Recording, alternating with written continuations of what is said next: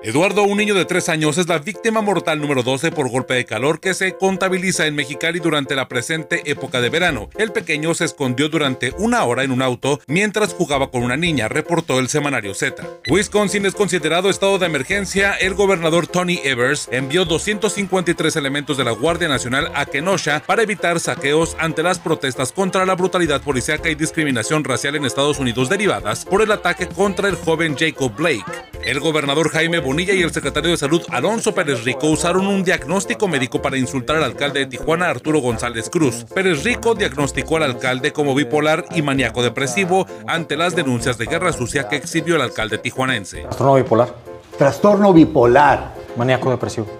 ¿Cómo? Maníaco depresivo. Maníaco, güey, yo, yo no lo dije.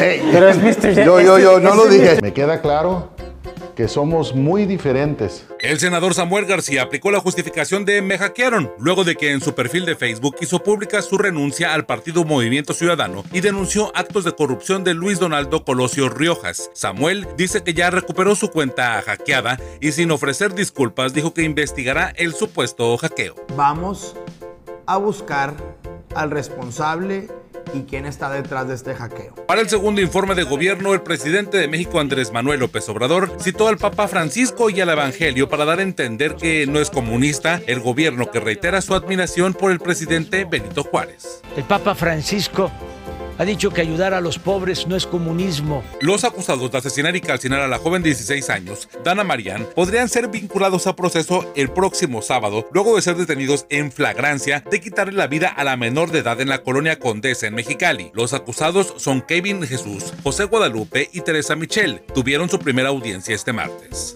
El expresidente Felipe Calderón cuestionó el decorado del mes patrio en el Zócalo de la Ciudad de México en el que se instaló el águila que usaron el expresidente Benito Juárez y el logotipo de Morena. La jefa de gobierno Claudia Sheinbaum le contestó mostrando el billete de 20 pesos donde aparece el águila juarista, argumentando que también es un símbolo patrio. Pero de nuestra parte el haber puesto esta águila pues es una recuperación y un rescate de la memoria histórica del siglo XIX y lo que representa Juárez.